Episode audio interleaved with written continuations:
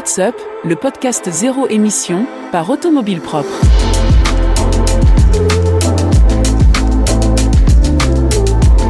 Contrairement à ce que certains affirment un peu trop vite, les ventes de voitures électrifiées continuent de progresser fortement dans le monde.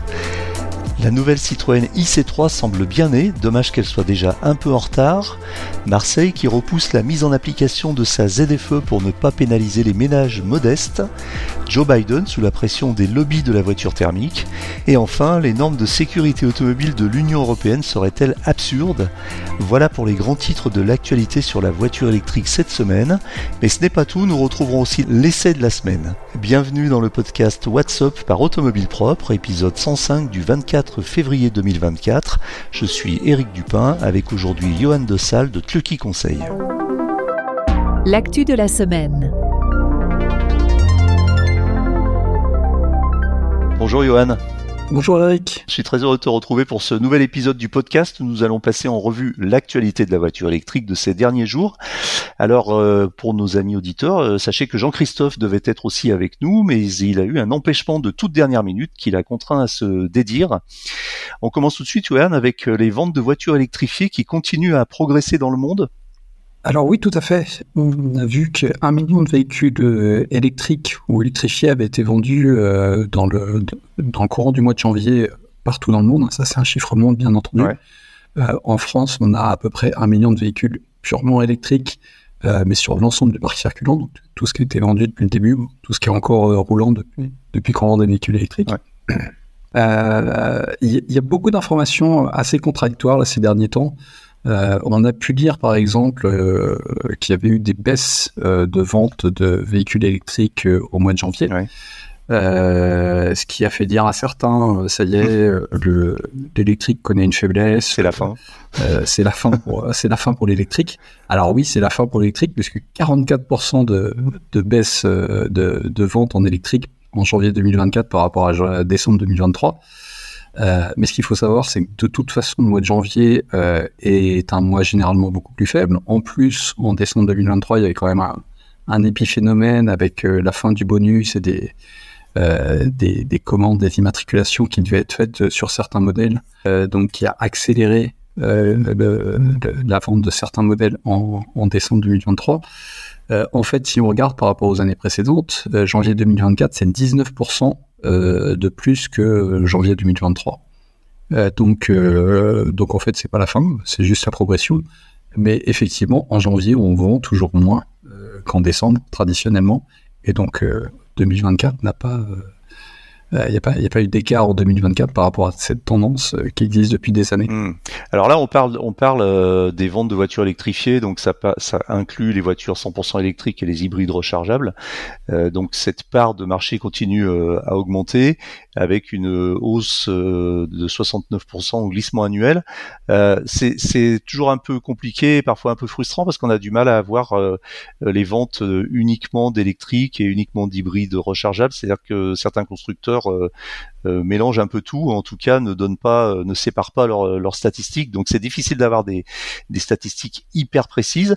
Alors il y a quand même un phénomène effectivement dont on a déjà parlé, c'est notamment la fin du, la suppression un peu brutale du bonus écologique en Allemagne. donc qui a été supprimé au mois de novembre et on a bien vu effectivement que ça a généré, ça a eu pour conséquence une chute assez drastique des ventes des immatriculations de voitures électriques en novembre et décembre, avec plus de 50% de, de, de, baisse, notamment en décembre. Euh, et puis euh, bah, cette baisse, elle, semble un petit peu se confirmer en janvier, puisqu'on a encore une, une baisse aux alentours de moins 50%. Donc euh, la, la, la, baisse des bonus euh, bah, marque le pas.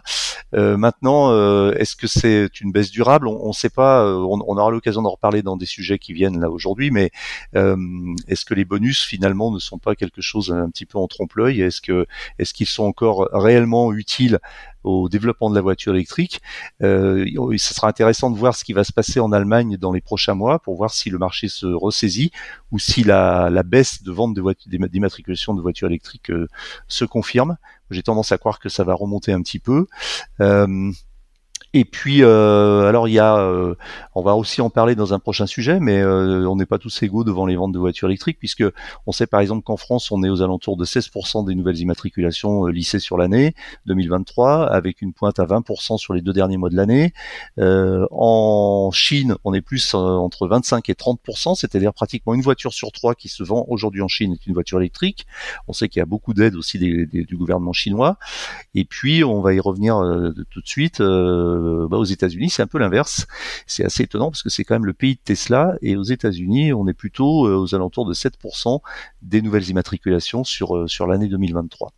Donc à voir. D'ailleurs, on peut enchaîner directement avec avec le marché américain, puisque bah, le, développement et la, commercialisation et la vente des voitures électriques semblent poser un petit problème. Alors un problème économique, mais un problème aussi qui devient un problème politique, puisque euh, Joe Biden pourrait être euh, contraint à, faire marche arrière sur euh, sur son plan pour l'électrification de la flotte automobile du pays. Alors effectivement, il y a une partie très politique dans dans les objectifs d'électrification aux États-Unis. Et, ça, je vais avoir du mal à le commenter parce que je suis pas du tout un spécialiste de, la politique américaine et, et, des jeux de pouvoir de l'élection américaine entre Biden et, et Trump. Euh, pour autant, euh, ce, que je peux dire, c'est pourquoi est-ce qu'on électrifie la mobilité? Pourquoi est-ce qu'on s'est mis en tête euh, depuis quelques années maintenant de, passer à l'électrique? C'est principalement pour décarboner la mobilité. Je vais faire un petit comparatif entre la France et les États-Unis. En France, les, émissions de CO2 par personne c'est à peu près, alors ça va dépendre des études, ça va dépendre de ce que vous comptez, ainsi de suite, mais grosso modo, on est aux alentours des 10 tonnes de CO2 émis par euh, Français et par an. Aux États-Unis, on est un petit peu supérieur, on est plutôt aux alentours des 16 tonnes. En France, la mobilité, c'est le premier poste d'émission euh, au, niveau, euh, au niveau national. C'était 32% en 2022. Alors, on n'a pas encore les chiffres 2023, mais en 2022, c'était 32% des émissions de CO2. Et donc, bah, si on ramène ça à une personne, 32% de 10 tonnes, ça fait à peu près 3 tonnes, un petit peu plus de 3 tonnes émis par personne euh, pour, euh, pour sa mobilité. Aux États-Unis, euh, ben c'est encore plus que ça, puisque sur les chiffres 2020, qui sont les derniers chiffres que j'ai pu trouver, les, les, émissions liées à la mobilité sont de l'ordre de 4 tonnes 6, 4 tonnes 7 euh, par euh, par habitant et sur une année 2020 qui était quand même une année un petit peu particulière. Je peux entendre que le, confinement était sans doute moins restrictif aux États-Unis qu'en France, mais donc l'électrification c'est pour décarboner et donc il y a ces jeux de pouvoir qui sont des jeux un peu à court terme. Euh, mais il y a cette nécessité de décarboner pour lutter contre le dérèglement climatique, ou pour en tout cas pas aggraver le dérèglement climatique. Et ça, à un moment, c'est quelque chose qui va s'imposer à tous. Euh, donc bah, peut-être que euh, la politique va faire que ça va prendre un an, deux ans, trois ans de retard, euh, mais à un moment, il va falloir dans tous les cas décarboner la mobilité et le transport. Et ça va passer par l'électrification, qui est une très bonne solution. Alors, c'est pas la seule, hein. il y a plein d'autres solutions pour décarboner, mais l'électrification, c'est quand même une très bonne solution pour décarboner la mobilité. Hmm. Alors, aux États-Unis, il faut savoir donc que le plan Biden prévoyait, euh, euh, c'était c'était assez ambitieux, hein, puisque c'était, je crois, euh, deux tiers des immatriculations de voitures électriques, euh, c'est ça, 60% des voitures électriques vendues 60% euh, des voitures vendues en 2030 devaient être électriques, et puis 67% d'ici 2032. Alors, il euh, n'y a pas une, a pas une, espèce de, de, de, mur un peu comme chez nous en Europe euh, avec l'interdiction pure et dure des voitures électriques dès 2035, mais ça s'en approche. Et je crois que d'ailleurs que la Californie a adopté le, même plan que, que l'Europe.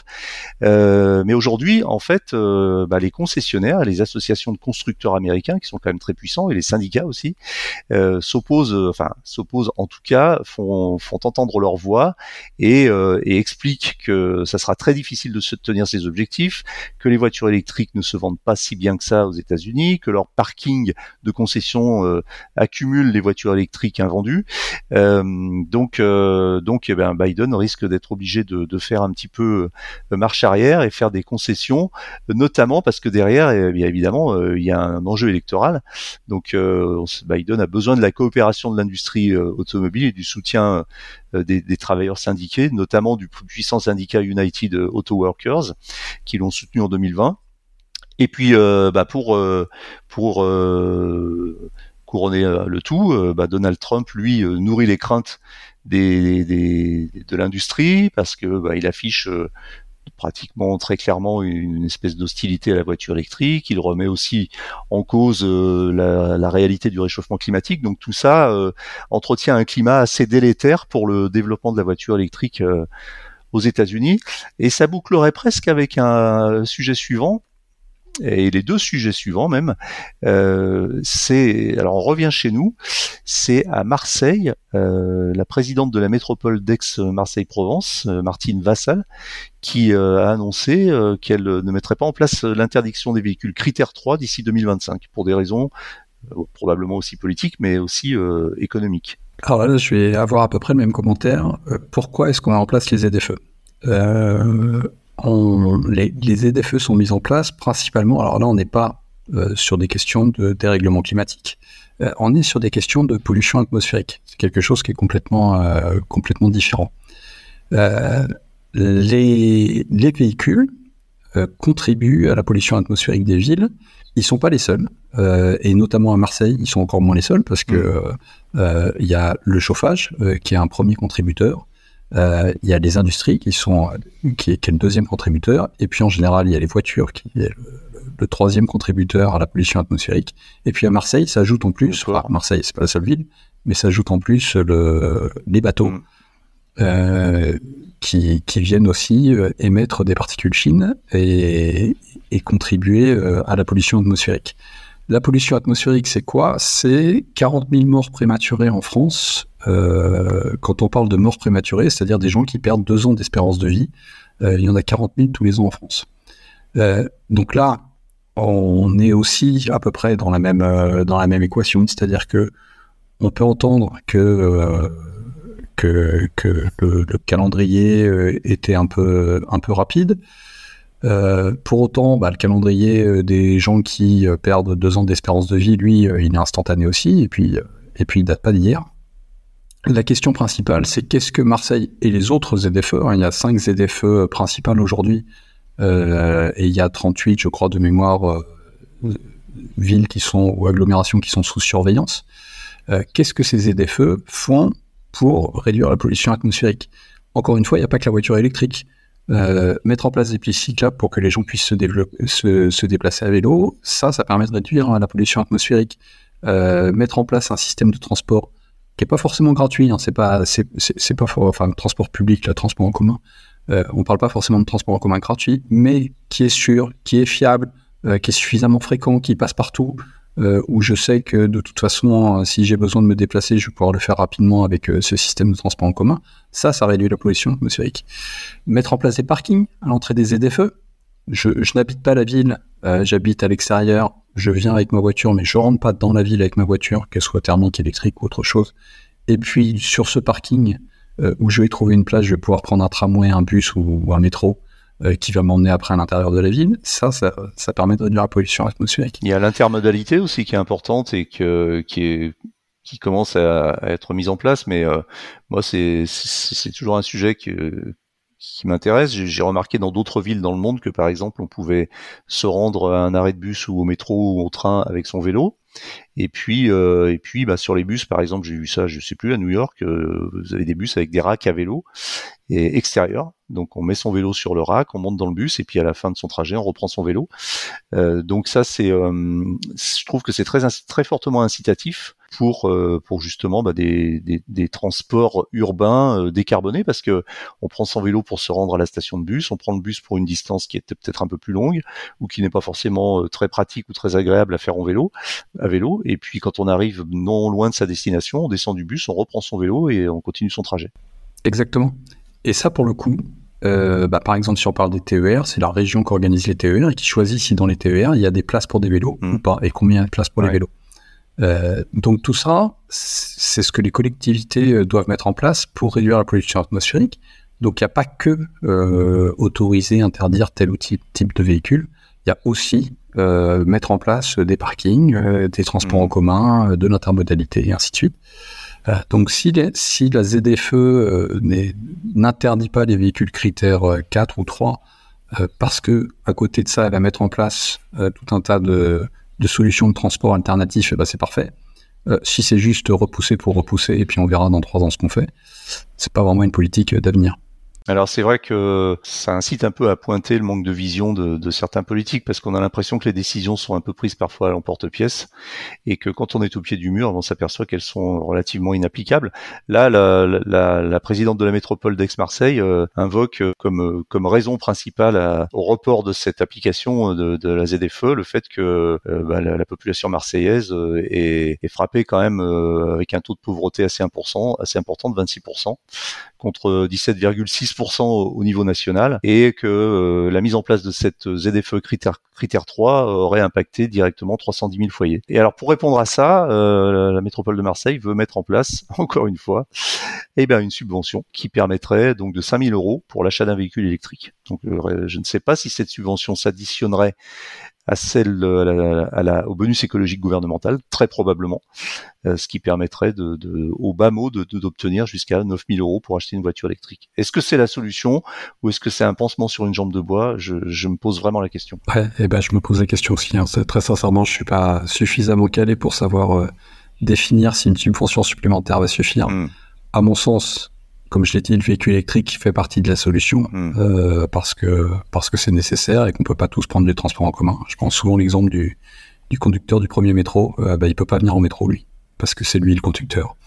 Euh, par contre, donc, donc lui, il va lui falloir une voiture, et si elle est électrique, c'est tant mieux. Euh, par contre, il y a plein de gens qui peuvent venir en métro, en bus, euh, en train, et, euh, et, donc eux, ils n'ont pas forcément besoin de voiture électrique, ou en tout cas pas dans leur déplacement du quotidien. Euh, ce qui nous amène au sujet suivant, toujours un, toujours un peu le même sujet, la fin du bonus écologique. Alors, en Belgique, non pas vraiment en Belgique, mais euh, en, dans, en Flandre. Donc après 2024, il n'y aura plus d'aide pour passer à l'électrique. Alors ça semble-t-il susciter un, un, débat assez important euh, dans, dans, le pays. Euh, il faut savoir que c'est une c'est une mesure qui était considérée un peu comme un, gadget électoral puisque elle avait été mise en place justement pour 2024 et ça sera supprimée à la fin de l'année. Et ça concerne, je crois, les voitures de, de moins de 40 000 euros qui ont droit à un bonus de 5 000 euros. Alors ça sera supprimé à la fin de 2024. Bah, ça nous rappelle la suppression du bonus euh, en Allemagne.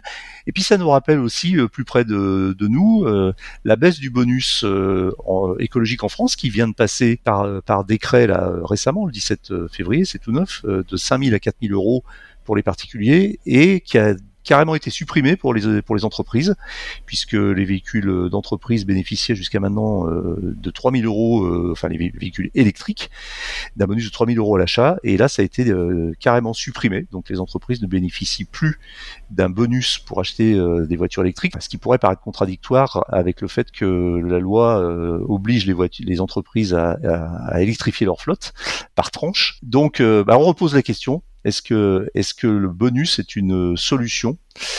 Euh, sachant aussi qu'on a remarqué que bah, les prix des voitures, comme par hasard, les voitures électriques, avaient beaucoup baissé depuis que les bonus étaient supprimés ou étaient assujettis à des, des contraintes un peu plus fortes. Donc tout ça, ça pose, ça pose beaucoup de questions. Est-ce que finalement, euh, le marché de la voiture électrique aujourd'hui ne pourrait pas se débrouiller tout seul sans, euh, sans subvention? Alors là, sur ce sujet, c'est vrai que j'aurais beaucoup aimé avoir l'avis et l'expertise de, de Jean-Christophe. Ouais. très clairement, on a vu euh, sur euh, la fin de l'année 2023, depuis septembre-octobre, à partir du moment en fait où Tesla a commencé euh, à baisser les prix, et puis le moment où, le gouvernement a annoncé que les bonus allaient baisser, hein, mm. parce que à partir du 15 décembre, on savait que les bonus allaient disparaître pour certaines, certaines voitures.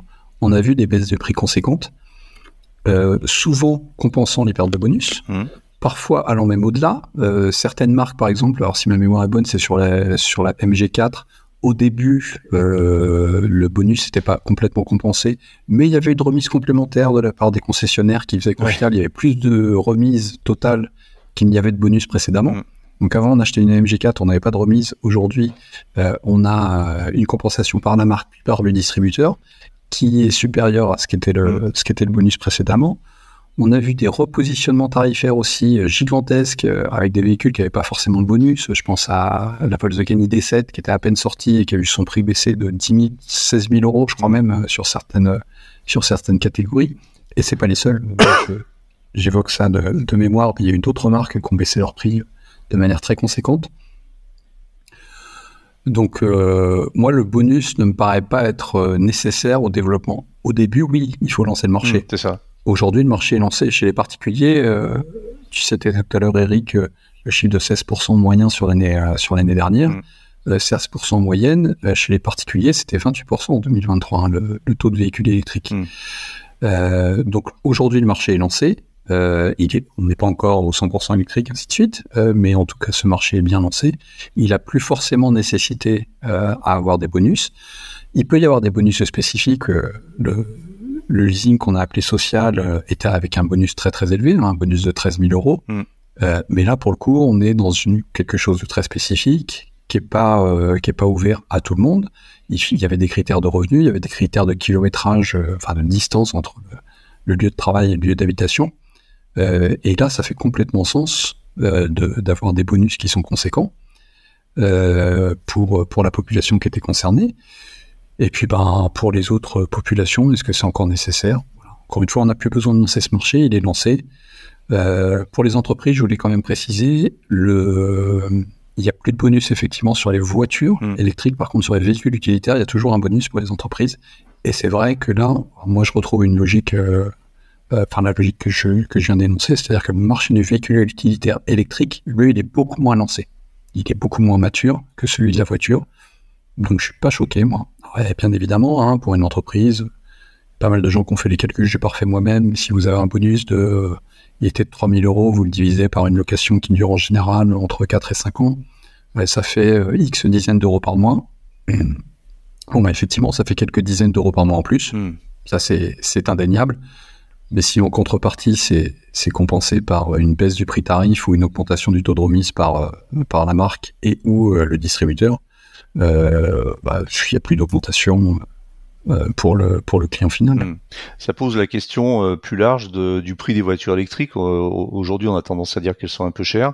Les prix baissent. Et comme je l'ai déjà dit, on, pense que la, courbe entre le prix des voitures thermiques et celui des, électriques pourrait se croiser d'ici peu de temps, d'ici 2025 ou 2026 à modèle équivalent.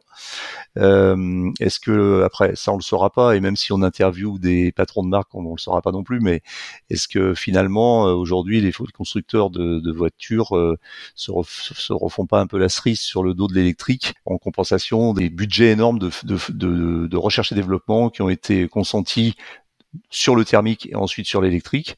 Est-ce qu'aujourd'hui une voiture électrique qui coûte 40 000 euros, euh, je ne sais pas combien combien combien elle coûte à produire, mais euh, est-ce que est-ce que le, constructeur gagne euh, 10 ou 15 000 euros? On en a, a aucune idée. Enfin, et, on s'aperçoit finalement qu'il y a quand même du gras puisque quand les bonus tombent, euh, les prix les prix baissent.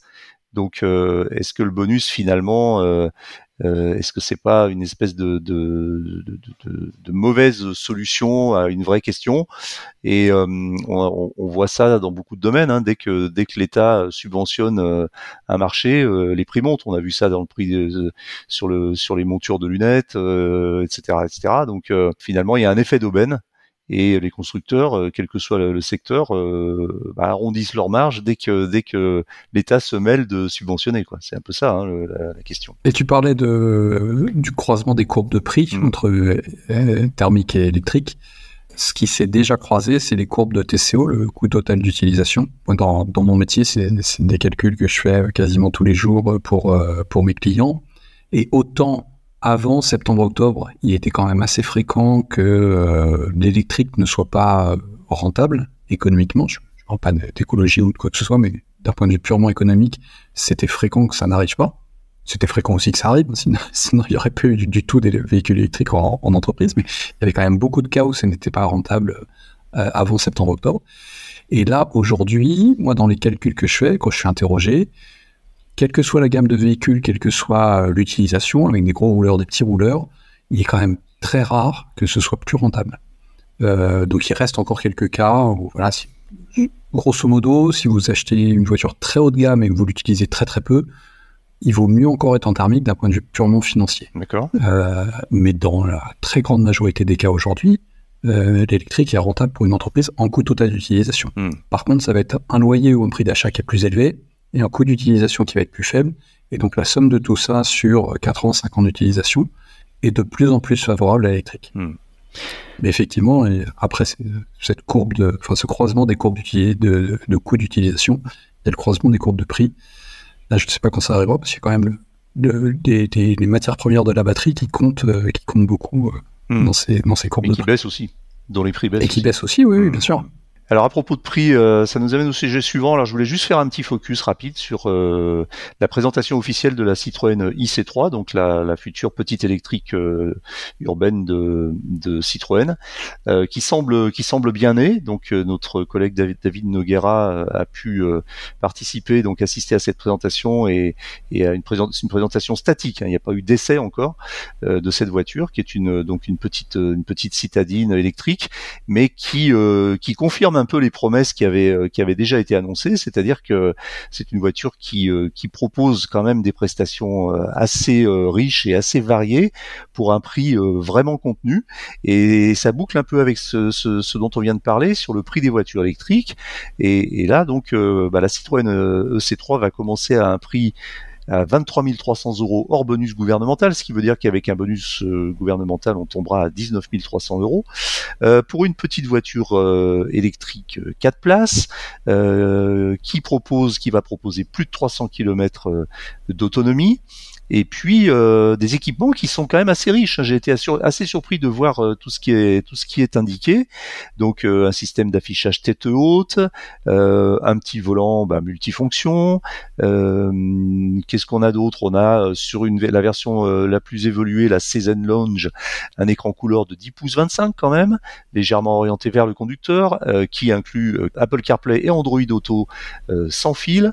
Et puis après, bah, les incontournables équipements de sécurité avec l'active safety brake, donc le, frein, euh, le freinage de sécurité, freinage d'urgence, qui fonctionne de 5 à 135 km/h, une alerte de franchissement involontaire de ligne, l'alerte même, euh, l'alerte attention conducteur, la reconnaissance des panneaux de vitesse, le frein de stationnement électrique. Enfin, ça fait beaucoup et, euh, et c'est assez étonnant parce qu'on a l'impression de lire pratiquement la liste d'équipements d'une voiture haut de gamme.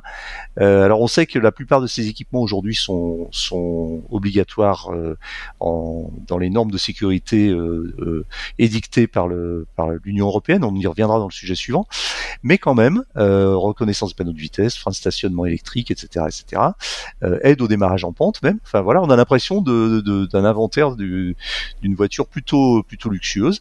Et puis alors il y a cette cette petite euh, cette petite astuce assez maline. Euh, dans la version euh, la, moins chère, il n'y aura pas d'écran 10 pouces sur le tableau de bord, mais il y aura un support pour smartphone et avec une application dédiée qui sera activable via une technologie NFC, c'est-à-dire que vous allez mettre votre téléphone sur le support et puis vous allez avoir un petit tableau de bord qui va s'afficher sur le téléphone, donc avec une application avec des raccourcis vers les services du téléphone de la radio, de la navigation et de l'application musicale, donc une sorte de petit CarPlay euh, intégré euh, et propriétaire a priori, hein, euh, une application développée par Citroën.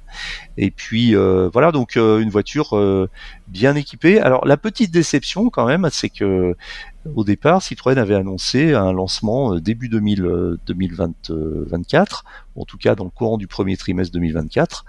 Et là, pour l'instant, bah, ça a juste été une présentation statique et notre collègue David précise que c'était même un prototype, puisqu'il euh, y avait beaucoup de fonctionnalités qui n'étaient pas activées sur cette voiture. Et euh, finalement, aujourd'hui, Citroën annonce plutôt euh, une disponibilité, un lancement en octobre 2024, sans préciser vraiment de date, ce qui me fait dire que la voiture va arriver en gros pour Noël. Quoi. Donc sans vouloir faire de mauvais esprit, on va presque être presque, pas tout à fait un an, mais pas loin par rapport au, au lancement initial qui était prévu. Donc ça, ça, ça rejoint un petit peu ce qui a tendance à nous agacer euh, dans la voiture électrique, c'est qu'il y a énormément d'annonces tous les jours euh, de tous les constructeurs. Euh, et, en gros, c'est demain en race gratis. Et puis il y a ben il y a rien qui sort. Donc alors évidemment, il y a beaucoup de sorties de voitures électriques, il y a beaucoup de il y a du choix aujourd'hui sur le marché. Mais entre si on s'amusait à faire une petite étude comparative entre les annonces qui sont faites respectivement par tous les constructeurs et les modèles qui arrivent sur le marché, on serait très surpris du, du déficit donc, euh, alors évidemment, cette IC3, c'est du sérieux, on y croit. Euh, on est juste un peu déçu euh, par le fait que bah, ceux qui espéraient rouler au printemps avec leur petite IC3, bah, il faudra plutôt qu'ils attendent Noël, quoi. En gros. Alors, euh, sujet suivant, la Dacia euh, Jogger. Alors là, on parle pas vraiment d'électrique, hein, c'est une hybride. Mais ce qui était intéressant dans ce sujet, c'est le fait que cette voiture a été contrainte de, de, subir une mise à jour parce que justement, elle ne répondait plus à toutes les normes de sécurité imposées par l'Union européenne, Johan. Oui, c'est la réglementation GSR2 qui impose certains équipements de, de sécurité et donc qui vont et donc euh, Renault, Dacia ont été obligés de remettre à jour, alors euh, comme comme d'autres, hein, sans aucun doute, euh, remettre à jour le modèle et certains équipements n'étaient pas tout à fait prévus. quand vous rajoutez quelque chose, vous rajoutez un radar de recul, c'est relativement simple à faire et vous n'avez pas besoin que ce soit préconçu sur le véhicule. Il y a des choses qui sont un petit peu plus un petit peu plus compliquées. alors j'ai encore reposé la question pourquoi est-ce qu'on fait tout ça? Pourquoi est-ce que l'Europe impose des normes euh, avec euh, des, des équipements obligatoires, bah, tout ça c'est pour la sécurité routière. Euh, en France, en 2023, les chiffres, les chiffres sont parus. Il y a eu à peu près 3400 euh, décès euh, dans, des, dans des accidents de la route, mais surtout, il y a eu à peu près 58 000, 58 000 blessés sur, dans des accidents de, de la route. Et, et grâce à ces outils, euh, grâce à ces équipements, euh, l'Europe essaye de faire baisser petit à petit euh, le, nombre de tués et le nombre de blessés, ce qui est quand même quelque chose d'assez louable. Ce que je voulais rappeler aussi, c'est que bien souvent, les gens qui sont blessés ou tués dans les accidents ne sont pas les gens qui sont dans la voiture. Si on parle des tués, par exemple, bah, c'est moins de la moitié. En 2023, sur les 3400 euh, décès qu'il y a eu sur les routes, il y avait 1525 personnes qui étaient dans la voiture, et donc tous les autres étaient, étaient en dehors, donc c'était soit des piétons, des cyclistes, alors ça peut être des deux, des deux roues aussi, donc là, les deux roues, c'est un peu plus compliqué de savoir si, si l'accident il l'a eu tout seul, ou si c'est s'il a dû faire un écart à cause d'une voiture, ou si une voiture lui a coupé la route. donc le, le deux roues peut être dans les deux catégories. Mais en tout cas, toutes ces normes de sécurité, elles sont là pour réduire le nombre de tués et de blessés, ce qui est quand même très louable. Je pense que personne peut aller peut aller contre ça. Ça occasionne des surcoûts, euh, ça c'est indéniable, euh, mais ça occasionne aussi euh, ben, le fait de ne pas perdre des proches. Euh, et ça, je pense que tout le monde sera d'accord pour euh, pour assumer les surcoûts afin, de, afin de sauvegarder ses proches, euh, ses enfants, ses parents d'un accident de la route. Encore une fois, qu'on soit dans la voiture ou qu'on soit à côté de la voiture, parce que beaucoup de ces, ces équipements vont permettre bah, de, de, se rendre compte qu'il euh, y a quelqu'un dans l'angle mort et donc on n'ouvre pas sa portière euh, ou euh, on tourne pas à gauche ou qu'il y a quelqu'un à l'arrière de la voiture ou qu'on voit pas parce qu'il est caché par le par le pare-choc, ainsi de suite. Hmm. Euh, c'est tous ces équipements servent à ça principalement. Alors certains râlent un peu contre ces équipements obligatoires parce que Évidemment, l'argument c'est de dire que ça fait monter les prix d'une part, euh, et d'autre part, ils sont pas toujours très efficaces ou très fiables, notamment la lecture de panneaux. Il faut reconnaître que même sur les voitures les, les, les mieux conçues, la lecture de panneaux euh, laisse parfois à désirer. On sait pourquoi. Hein. Vous êtes sur l'autoroute à 130, vous croisez euh, une voie euh, qui est limitée à 50, il suffit que le panneau soit un peu orienté différemment et votre voiture va ralentir. Donc, si, si, ce n'est même freiner brusquement. Alors, je sais pas s'il y a beaucoup d'exemples de ce genre de ce cas de figure, mais ça arrive tout le monde a connu ça. Euh, en tout cas, elle va biper. Oui, oui, oui, c'est ça. En tout cas, la voiture va biper, c'est assez agaçant. Ouais, exactement. Ça, je confirme. Et, et du coup, euh, alors bon, de voitures aujourd'hui ont un, bouton qui permet de désactiver de ces, certaines de ces aides. Donc il y a toujours un petit peu, un petit peu débat là-dessus. Il faut encore que les constructeurs euh, probablement améliorent un peu la, sensibilité de leurs capteurs et, et de, et de leurs algorithmes pour que ça soit, euh, pour que ça soit vraiment euh, parfait. Alors pour, pour finir avec ce sujet, c'est aussi, c'est quand même un sujet important parce que c'est aussi, et ça c'est vraiment un truc hyper stratégique, c'est aussi ce qui a conduit Porsche à euh, arrêter la production, en tout cas à arrêter la commercialisation du Macan en Europe. Euh, du Macan thermique. On sait que, Porsche vient de lancer le, le, Macan électrique, qui sera disponible dans, dans quelques semaines. Et, et en fait, le, le, Porsche avait annoncé que le Macan électrique et le Macan thermique cohabiteraient pendant plusieurs années, puisqu'on sait que le Macan thermique est la meilleure vente de Porsche. C'est un peu la vache à lait de Porsche. Et cette norme GRS2 fait que Porsche a décidé de ne pas mettre à jour le Macan thermique, parce que ça aurait probablement, euh, c'est un choix euh, économique et stratégique, hein, ça aurait probablement entraîné des frais trop importants Et Porsche a donc décidé d'arrêter purement et simplement la commercialisation du, du Macan thermique en Europe au profit exclusivement du Macan électrique. Donc c'est un sacré pari parce que une grosse partie de la clientèle de Porsche euh, est dans ce dans, Macan thermique et les gens qui aiment cette voiture et qui avaient euh, peut-être envisagé d'en acheter une ou de la remplacer bah, n'auront plus d'autre choix que de passer à l'électrique. Donc c'est quand même euh, c'est une étape importante, je pense dans dans l'automobile d'une façon chez Porsche bien sûr, mais dans l'automobile d'une façon générale, parce que ça veut dire qu'une réglementation autour de problématiques de sécurité peut conduire un constructeur à carrément cesser la production d'une voiture. Alors moi j'ai une proposition et, je veux bien ouvrir un débat pour soit le podcast, euh, soit le, le groupe WhatsApp euh, du podcast, soit des commentaires Spotify ou, ou Apple. Mmh. Euh, on parlait tout à l'heure de la, de la IC3 euh, qui a innové en, en remplaçant l'écran, pour, pour la finition la plus basse, mais en remplaçant l'écran par un smartphone, enfin son smartphone et une application euh, qui va permettre de gérer l'autoradio et des choses comme ça. Mmh. Moi, très sincèrement, dans ma voiture, euh, j'ai un, un, espèce de home cinéma. Là, j'ai un écran qui est gigantesque. J'ai pas de tablette à la maison, j'ai pas de télé, j'ai pas de tout ça. L'écran le plus grand que j'ai, il se trouve dans ma voiture et je le, je le regarde 10 minutes par jour et j'ai jamais regardé un film dans ma voiture. Euh, donc moi, euh, ça m'irait très très bien que tout soit géré dans le smartphone, euh, y compris l'autoradio, le chauffage, ainsi de suite. Euh, et j'imagine que ça fait faire des économies à la marque, hmm. euh, plutôt que de, mettre, que de mettre des écrans qui sont gigantesques dans le, sur les tableaux de bord. donc moi, pour que les prix n'augmentent pas, je troque volontiers un très grand écran contre une appli sur smartphone euh, en contrepartie de toutes les, tous les organes de sécurité. Hmm. Je ne sais pas si, si je suis tout seul à, à, à, à apprécier euh, ce, ce, ce, type de solution, mais euh, vous pouvez en tout cas euh, réagir sur le, WhatsApp ou sur les, dans les commentaires euh, pour dire si vous aussi vous préférez un grand écran ou si vous préférez une baisse de prix avec avec une application sur smartphone. Ouais, et ben c'est très intéressant, Johan. C'est une bonne, une bonne idée de, de, de, suggérer à nos auditeurs de réagir sur ce sujet. C'est un, un, petit sujet de débat. Alors, de toute façon, on n'échappera pas quand même à une, à une partie de monitoring sur la voiture. C'est tout, ce, tout ce qui est éléments de sécurité, la vitesse, etc. Euh, parce que ça, on peut pas l'avoir sur, on peut l'avoir de façon déportée sur un smartphone, mais euh, c'est compliqué de l'avoir réellement en temps réel, ou même si c'est de la vitesse affichée par euh, satellite. Il y a une autre possibilité, c'est que c'est d'avoir une espèce de dongle qui permettrait de connecter le smartphone à la prise ODB de la voiture, qui permettrait à ce moment-là de récupérer toutes les données qu'on veut et de les organiser comme on veut sur l'écran de son téléphone. Après, il se pose la question de la taille de l'écran. Pour certains, c'est pas forcément euh, très pratique et très confortable de regarder euh, quand même beaucoup de données sur un petit écran de téléphone, même si aujourd'hui les téléphones euh, ont des grands des grands écrans, mais mais ça peut c'est tout à fait envisageable. Donc effectivement, c'est une solution. Et bah écoutez, chers auditeurs, si vous voulez qu'on en parle ensemble sur le groupe WhatsApp, vous êtes les bienvenus euh, en audio, comme ça on peut continuer le débat, ou à l'écrit si vous n'avez pas envie de parler dans le micro.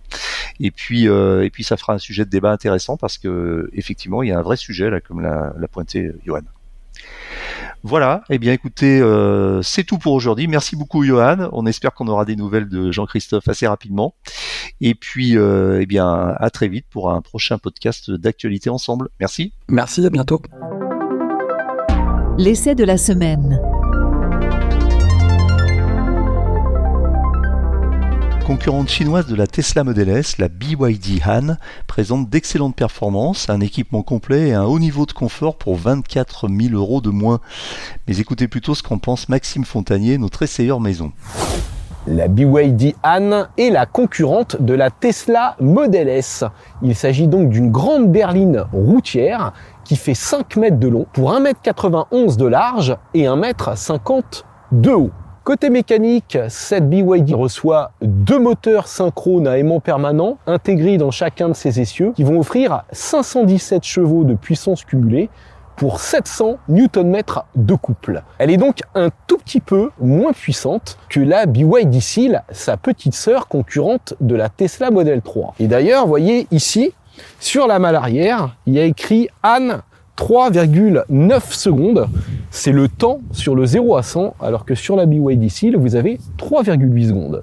Ces deux moteurs sont alimentés par une batterie type LFP, lithium fer phosphate. Il s'agit des fameuses batteries Blade du constructeur chinois et nous allons avoir 85,4 kWh de capacité brute. La BYD Han que nous essayons ici est en finition exécutive et comme toutes les BYD, elle est très bien équipée avec des jantes de 19 pouces, des optiques entièrement à LED avec allumage des feux automatiques, un toit vitré panoramique, toit ouvrant avec un Vélum et vous pouvez voir à l'avant qu'on a un radar, des capteurs ultrasons sur les boucliers ainsi que de nombreuses caméras. Vous noterez également qu'on bénéficie d'excellents pneus Michelin Pilot Sport 4. Seul bémol, bien sûr, c'est la consommation. Selon le constructeur, selon les normes WLTP, on a la même autonomie que sur une BYD Seal 4 roues motrices, donc deux moteurs. Dans la réalité, il faudra plutôt tabler sur, euh, je dirais, 315 km sur autoroute. Et si vous roulez en ville en mode éco, euh, eh bien vous serez plutôt autour des 400 km, 450 km au mieux. Ils annoncent 18,5 kWh au 100 de consommation mixte. Là, vous voyez, quand je regarde à l'ordinateur de bord, je suis autour de 26,4, 26,5 de moyenne cumulée, hein. sachant que j'ai pas roulé comme un dingue, j'ai jamais dépassé les 130. Donc c'est quand même beaucoup moins bien qu'une Tesla Model S grande autonomie, bien sûr, mais la voiture est aussi beaucoup moins chère. Et nous voici à une borne de charge rapide chez NJ où notre voiture accepte de prendre plus de 120 kW officiellement c'est 120, mais là on a même pris un petit peu plus. En général, elle charge plutôt en moyenne autour de 80 kW. C'est pas sa principale qualité, la vitesse de charge à cette BYD. On va plutôt être sur des arrêts oscillant entre 35 et 45 minutes selon les bornes. Et parfois, on peut avoir des coupures de charge sans prévenir. Mais encore une fois, ça c'est parce que j'ai une voiture sans l'application, donc je peux pas vérifier à distance. Elle n'est pas encore configurée malheureusement, ma voiture d'essai. Et en plus, j'ai pas la dernière mise à jour. Donc 120 en courant continu sur ce genre de borne. Sur une wallbox ou une borne publique, eh bien ce sera 11 kW maximum grâce au chargeur embarqué. Et comme toutes les BYD, on a également la possibilité de charger les objets extérieurs. Donc c'est du V2L, véhicule to load, et ça peut charger jusqu'à 3 kW. Et concernant euh, le tarif, eh bien cette BYD Han est accessible à partir de 70 800 euros.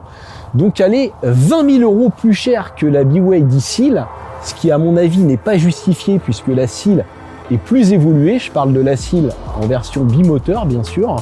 Maintenant, elle reste quand même beaucoup moins chère cette Han que sa principale rivale de chez Tesla, la Model S, avec un niveau de confort, je dirais, assez proche. Mais la Tesla est à la fois beaucoup plus rapide et offre un meilleur rendement énergétique, elle consomme moins. Ça, on le sait, Tesla reste la référence en termes de rendement énergétique et de vitesse de charge avec Hyundai et Kia. Maintenant, le rapport prix-prestation de cette BYD Han et surtout sa qualité de fabrication mérite d'être salué, surtout pour une première sur le marché européen. Voilà, c'est terminé pour aujourd'hui, mais l'actualité de la voiture électrique ne s'arrête jamais. Retrouvez-la heure par heure sur automobilepropre.com. Pensez bien à vous abonner via votre plateforme préférée afin de ne rater aucun épisode. Et n'oubliez pas de noter le podcast sur les plateformes, c'est le meilleur moyen de nous soutenir et de nous faire connaître. N'hésitez pas également à nous faire vos retours, remarques, questions, suggestions à l'adresse podcast.automobilepropre.com. Quant à nous, nous vous disons à la semaine prochaine pour un nouveau numéro du podcast. Salut Thank you.